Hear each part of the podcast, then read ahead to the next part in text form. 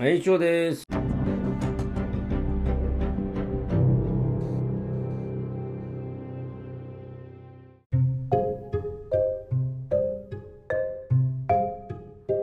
学校を作りたいなとね、実はね、かなり前から思ってるんですよね。ただなんか学校ってね、あの、あれですよね。要はその、その学校を出ると、例えば小学校6年、その学校は小学校だとしたら、6年間通ったら小学校6年間通ったという資格がもらえる学校じゃなきゃいけないわけですよね。だからね、そういう意味だとね、作りにくいのかなって思うことがね、多分、あの条件があるんでしょうね、おそらくね。うん。のあると思うんですね。で、私はね、作りたいのはね、やっぱり、教育ってね、あのー、なんつったらいいかな。貧富の差っていうのは、社会に出てから、出て、と、仕方、まあ、出てからにしてほしいと思ってるんですよね。んなんつったらいいかな。うん。要は、将来的にいい、まあ、流れにね、えー乗れるような学校に行くのには、例えばお金がかかるとすると、お金を持ってる人しかね、そこに行けないっていう構図ができてしまうのは嫌ですよね。その、要はその子供の可能性を、もうその学費のところでね、あの、線引きしをしてしまうのは、非常にもったいないかなっていう気がするんですよね。うん。だから私ヨーロッパで、あの、学費がね、あの、かからないっていう、なんていうのはすごくいいなと思うんですよね。その分、税金多く払ってるんでしょうけど、大人になるとね、あの、その、なんていうのかな、税金をね、払うっていうね、うん、多く払うっていうのはいいと思うんですよ。で、多分ね、どこの国に行ってもね、確定申告自分でやってない人は、やっぱ追加徴税みたいなのかかるんじゃないかなというか、あの、税、じゃないです、追加徴税がかかるって言い方変だな。確定申告をやっていれば、あの、税金のことがね、よくわかると思うんですよね。お金の仕組みっていうか、いうかね。うん。で、やればやるほどこういうのが控除できるんだってことも知ることができるしね。で、国民全員がね、それをやっていれば、その増税とかっていうのはね、苦にならないと思うんですよ。むしろね、増税した方が、あの、国のサービスはね、高まる気するんですよね。でむしろね、私、日本よくやってるなと思うのは、今の税率、まあ日本税率高いのかな、インカムタックスは他と比べたら高いのかもしれないですけど、よくやってるなと思うのはね、あの医療費ですよ。あの、高額医療制度っていうのはね、よくできてると私は思いますよ。うん。ではね、大人になれ、な、なってからじゃないとなかなかこう感謝できないことではあると思うんですけど、アメリカに行った人であればね、絶対この高額医療制度っていうのがね、素晴らしい制度だっていうことに気がつくと思うし、私、日本の政治がね、日本の政治は別にすごく、なんていうのかな、あの、だから、心の底から尊敬できるものではないけれども、この高額医療制度っていうのはすごく素晴らしいなと思ってますよ。うん。いい制度作ったなと思ってますし、実際に、あのーなんていうのかな、今ね、あのー私の頃っていうのは、病院、子供も普通に診療費払ってたと思うんですよ。今だって人口の多いとこだったら診療費かからないし、で、最近はもう学費までね、あの、免除になってきたかなと思うところで、で、あのー医療費に関してはもうすぐそのまま反映されてると思うんですけど、あのーなんていうのかな、学費に関してはあれな、ある程度何かこう最初に申請しなきゃいけないかったかな。幼稚園のやつはね、なんかこういうのを申請をしてくださいみたいなのがあって、そうじゃないと免除されませんみたいな手紙が入ってた気がするんですよね。で、強いて言うなら、そういうことをしな、申請がしな、申請なく、ね公費っていうのかな。公的、あのーなんていうのあれ、公的、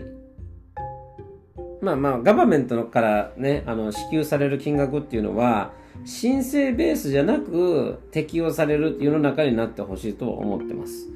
で、あの、海外で、まあ、アメリカで言うとソーシャルセキュリティでかかんあの管理されてるんで分かりやすいと思うんですけど、まあ、日本もね、マイナンバーをあ始めていると思うんですけど、あの、やっぱマイナンバーってね、めんどくささあると思うんですよね。あの、特に、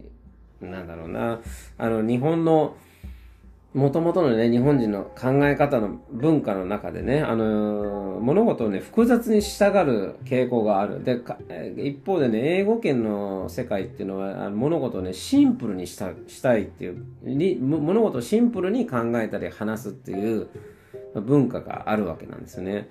だから、な、何、どんなことをやってもシンプルに、ね、なるように作られてるんですよ。日本はね、やっぱり何でも複雑だったり、めんどくさかったり、あの、するんでね、やっぱあのそれが良くないのかなって思うんですね。あの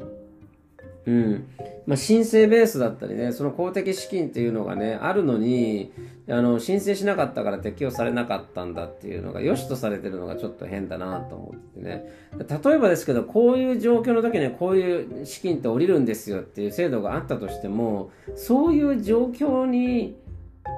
なった人だからこそ気づくものなんじゃないっていうふうにね、思っちゃうんですよね。だから、あのー、そういうふうに、えー、その状況に陥った時にね、誰かから聞いて、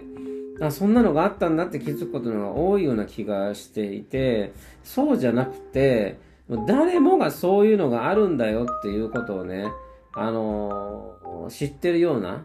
あ世の中になってほしいなっていうふうに思います。例えば、あの、二十歳を迎えた人は成人式でこういうのがあるとかね、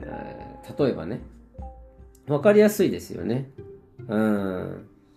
だから、あのそこかな。私がすごくね、思う、思うのはね。うん。だから、で、それでね、なんか学校を作り、できたらなと思っていて、で、まあ、まあ、一つ、あの、一つの学校の課題解決っていうのは、え学費だと思いますね。だからそれはやっぱ免除できるような、えー、世の中には今なってきてるかなと思った、思ってるので、一つそこはクリアできるのかな。で、もう一つはね、教員だと思うんですよね、教員。まあ、どこの国もね、その国でしか、あのー、適用っていうかね、あのー、融通が効かない教育ってあるのは、まあ、それはデフォルトだと思うんですけどね。うん。で、やっぱ英語教育って日本も長くやってるけど、英語を話せないのはなぜでしょうっていうと、実践で使ってないからなんですよね。その学学生時代にね。で、今はもう英会話がそのオンラインでね、あの、簡単に先生とかをね、こう、あの、話せるようになったんで、それはすごく良くなってきてはいると思うんですけど、えっとね、やっぱ英語を、英語の教科として勉強するのと、英語を、あの、教科を勉強するためのツールとして使うっていうのとね、全然覚えが違うと思うんですよ。で、私は日本にね、ぜひ、ぜひ、あの、こうなってほしいって思うのは、えー、っと、まあ、のね、日系の会社でも、あの、会社の公用語とか、公用語って言ったらね、あの、E メールは英語にしてくださいっていう会社も、まあ、若干増えてきてるのかなと思う、あると、あると、あるんですけど、えっ、と、教科を英語で教えるっていう世の中になってほしいんですよね。教科を、例えば数学を英語で教える。それから、あの、理科をね、えー、英語で教える。で、例えば国語は日本語でいいと思うんですよね。だって日本、国語ってあの、ラングエッジアートって英語で言うんですけどね。えっと、ラングエッジアートを英語でやったら英語になっちゃいますよね。英文学になっちゃいますよね。だから国語は日本語でいいし、古文とかも日本語でいいと思うんですよ。うん。で、えっと、英語はまあ普通に英語だと思うんですけど、英語に関してはもう教科書変えるべきだと思いますね。あの教科書じゃなくて、あの、普通にアメリカの1年生がやってる英語を小学校1年生でややっていいと思いますね。はい。でなぜかというと、その根拠は、あの、1年生とかってやっぱね、脳がね、まだ柔軟、柔軟でね、受け入れやすいあの脳になってるんで、その頃から、あの、難しい英語みたいな、難しい英語って言うんですね。まあ、あの、アメリカの小学校1年生がやってるような英語をやったとしても、うまくいくと思ってますよ、私は。それも最初は混乱するかもしれないけど、まあ週に3回ね、ややってればね、3回か4回あるんだったら、まあ、全然ついていけると思います。うん。もう一つ言うと、えっ、ー、と、英語のスタートがみんな同時だからね、1年生でね。うん。そんなに差はつかないんじゃないかなって気はしますね。はい。一つそれですね。で、社会とかも、うん、まあできればね、英語でやってもらえたらなと思いますよね。で、受験が全部、その、英語は英語で、あの、英語の問いは日本語じゃなくて、英語の問いで、で、英語の回答を求めるようなね。まあ今、一部、その、えー、なんていうのかな、えー、受験、一部の大学でそういうなんていうか、受験のスタイル、ね、英語のスタイルで取ってるとこあると思うんです。私の時は慶応大学の SFC っていうね、えー、学部が、あの、英語で問いを聞いてね、超長文、英語の超長文で、えー、 TOEFL のね、テストのように英語で聞いて英語で答えるっていうね、テストのね、仕方をしてましたね。難易度は高く聞こえてしまうかもしれないんですけど、でも、あの、意外とね、拾いやすいですよ。なぜかというと、あの、英語で聞かれている問いの中に書いてあるね、単語ね。それを、あの、文章の中で見つけるっていうのはね、意外と見つけやすいと思いますね。はい。なので、えー、それはね、やってみてもいいかなと思いますね。まあ、一つそうです。あの、えっと、学校の授業の、えー、教える言語を英語にすると。例えば数学を英語で教えるとか、まあ、そんな感じ。があってもいいかなと思います。で、もう一つは、あのね、もう教員免許っていうのにこだわらないっていう世界になってほしいと思うんですよ。で、あのー、例えばですけど、民間のね、民、えっと、大学はもう民間企業の人が、あの、教授っていうことだったり、准教授っていうことをね、えー、実際やってる人いると思うんですけど、これが小学校とか小中、要はいわゆるその義務教育のところで、民間のプロがね、あの、教えるっていうことをしてるところで、あるのかどうかちょっとわからないんですけど、もしないんであればね、あの民間のプロにやってもらえたらなってちょっと思います。で、例えばですけど、社会だったら、えー、例えば農業を教えたりする時あります。まあ、確か小学校5年生で地理、地理のような流れだったと思うんですけどね。地理っていろんな要素あると思うんですけど、まあ、大学に限らず、例えば大学のね、地理の専門家が教えるのもいいかもしれないけど、そうじゃなくて、あの、例えば農業を教えるときは農家の人が教えていいと思うんですよね。それで、例えば、えー、そうですね、えー、漁業を教えるときは、あの、その漁業にね、従事してる人に教えてもらうのが一番いいと思うんですよね。うん。そういう感じで、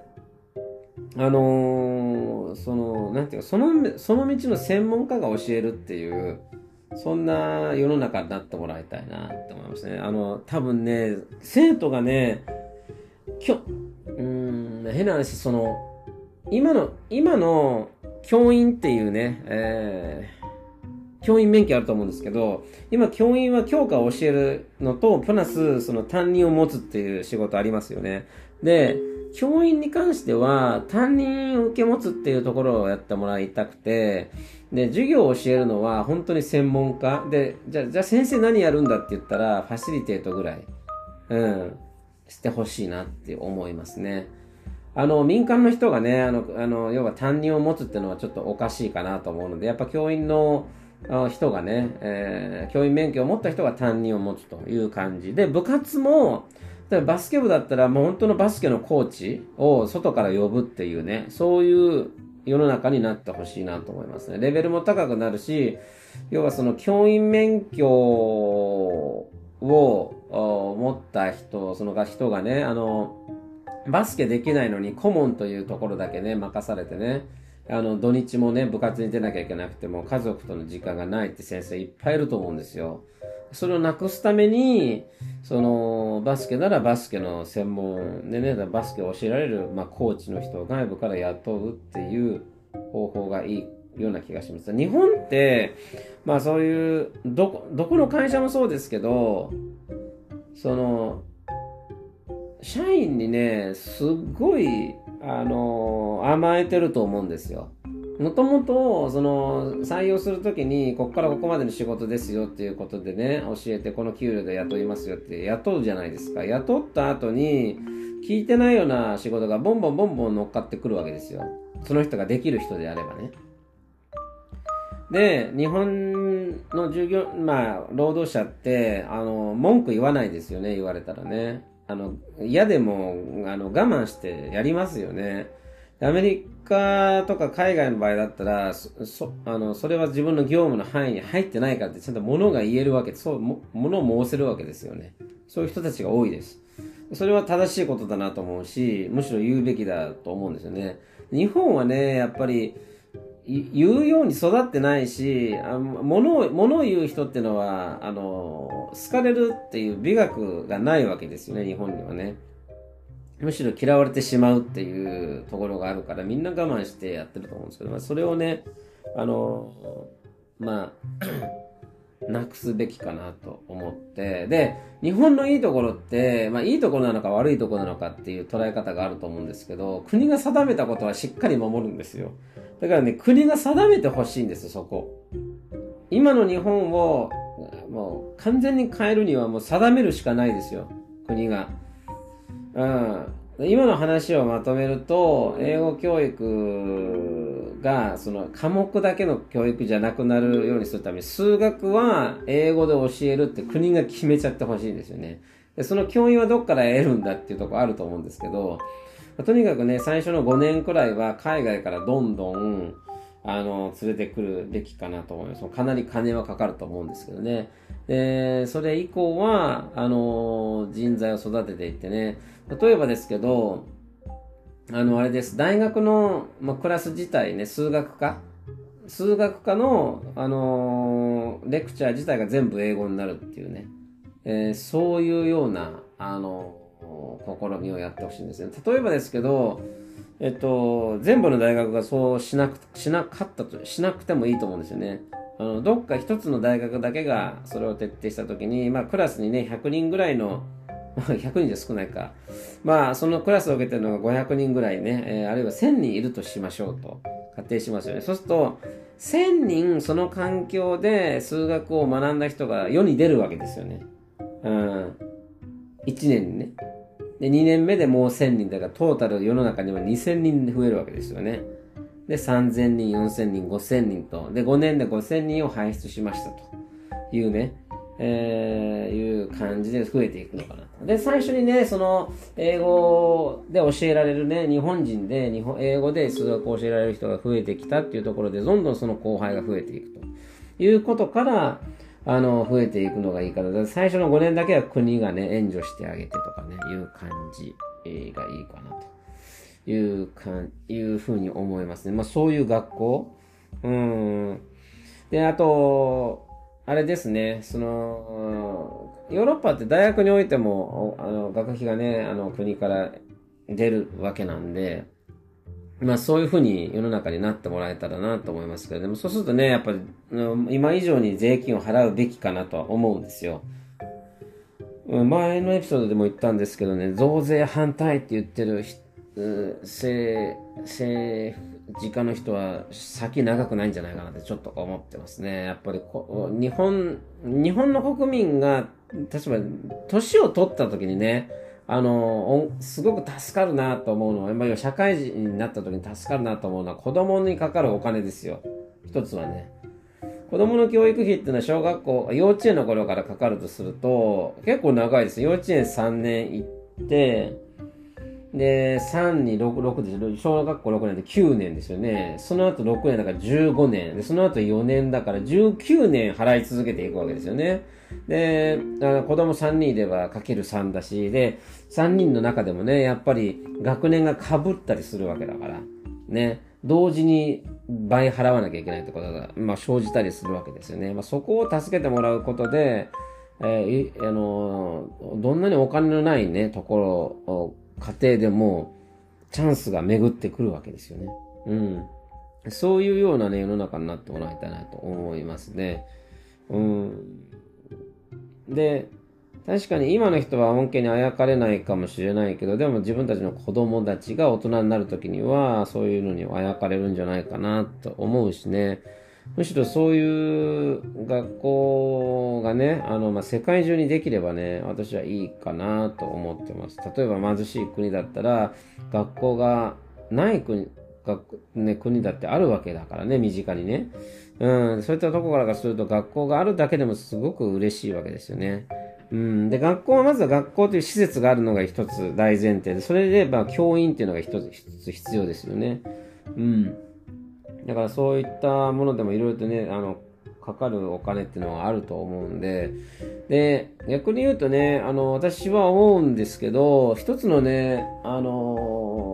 ある場所に学校があるって、みんながそこに集まるっていうのだと、やっぱり限度があるかな。生徒数に限度がありますよね。うん。だけど、やっぱりその、ここはもう、あのー、ね、オンラインでどっからでも、あの、ど、どっからでも、どの学校のでも、ただで受けれるっていう世の中でいいような気がするんですよね。例えば、あのー、この大学は、えっと、法律が強いから法律だったらここを受けようとかね。法律のクラスだったらここを受けるようにしようと。で、単位は3つもらえると。ね。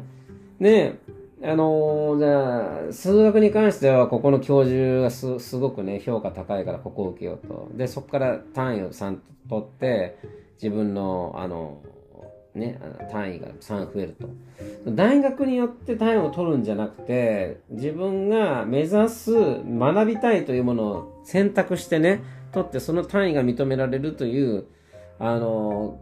教育制度になってもらえるといいなっていうふうにすごく思います。そもそも、なんていうのかな、あの、学校がね、まあ大学か、大学が生徒を取る、生徒が入学することでそのお金をもらうかもしれないけど、それって、入学したことで、簡単に計算ができてしまいますよね。その人たちが4年経てば、4年通うことになるわけだ。かける4、まあまあその4年のね、あの、学費が丸々入るっていうような考え方ができると思うんですけど、それってね、あの、質が上がらないと思うんですよ。教員とかが、あの、あるいは何うん、教授っていうか教える側のね、講師のレベルが上がらないんじゃないかなと思うんですよね。で、例えば、あの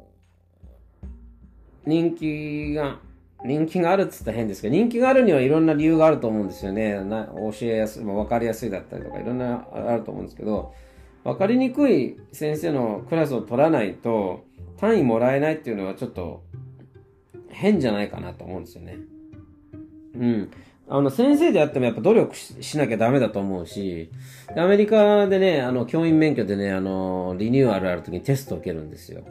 うん、受けるんですよね。うん、取ったらもう永久にそれが生きるってわけじゃないんですよ。だからやっぱりその都度勉強してなきゃいけないし、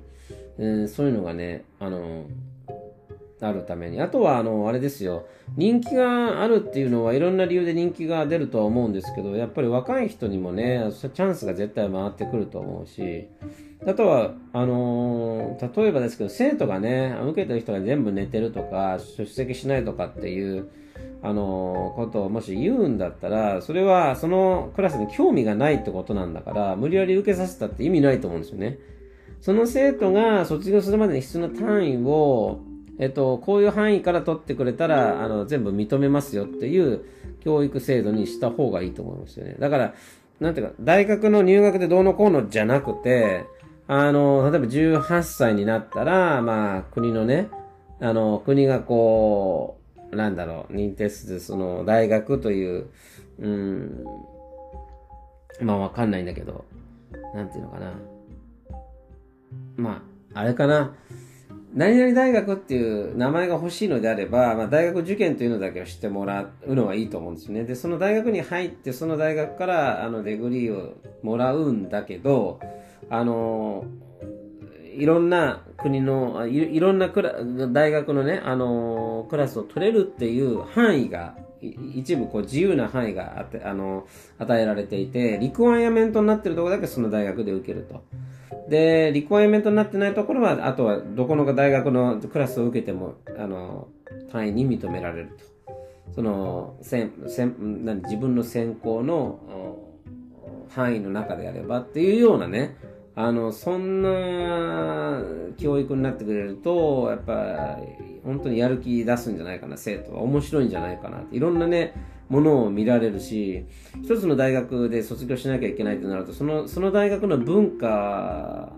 だけしか知らないで育つことになりますよね。それって、あの、昔の日本のあの、年功序列の会社、入社、えー、新入社員の時、あの、違う、大、違う、新卒で入、入、入、新卒で入社して、そのままそこでね、定年を迎えるっていうようなね、世の中に、世の中と同じなんでね、そうじゃなくて、えー、あるところに入ったとしても、えー、いろいろと周りが見られるようなね、周りの良さ、あるいは周り、自分たち、周りを見ることで自分の学校の良さがわかるっていうね、そういうような大学っていうか教育制度になってくれればなと、すごく思います。まあむしろそういうね、学校を作れたらなと、作りたいですよね。